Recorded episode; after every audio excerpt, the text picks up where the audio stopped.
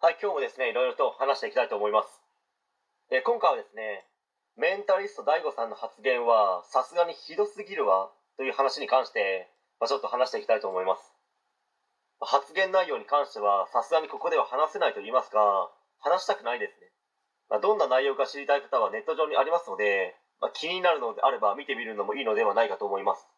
しかし内容が内容ですので、人によっては深く憤りを感じてしまったり、深く傷ついてしまう方もいらっしゃるかもしれないですので、まあ、そこは自己責任でお願いします。まあ、主にですね、ホームレスの方や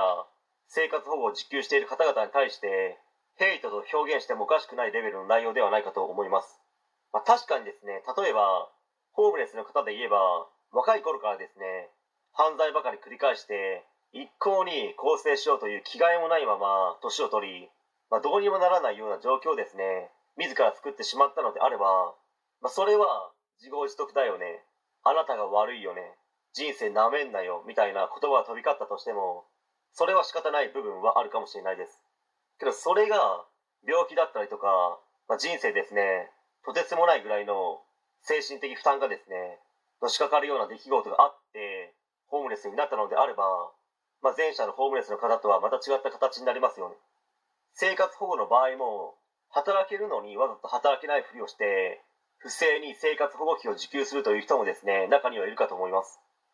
生活保護費が口座に振り込まれた日にですね、お金を全額下ろして、そのお金を持ってパチンコ屋に行く人もそれなりにいるらしいですから。まあ、そういった人たちに対してはですね、確かに税金の無駄遣いだとか、お金を渡すのではなくて、生活必需品を渡せよといった声があるのは、まあ、個人的には納得できます。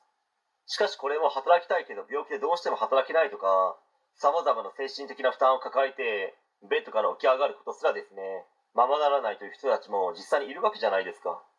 まあ、そういった人たちに対しても同じように一括りにして発言されていたのはですね、とても残念だと思いますし、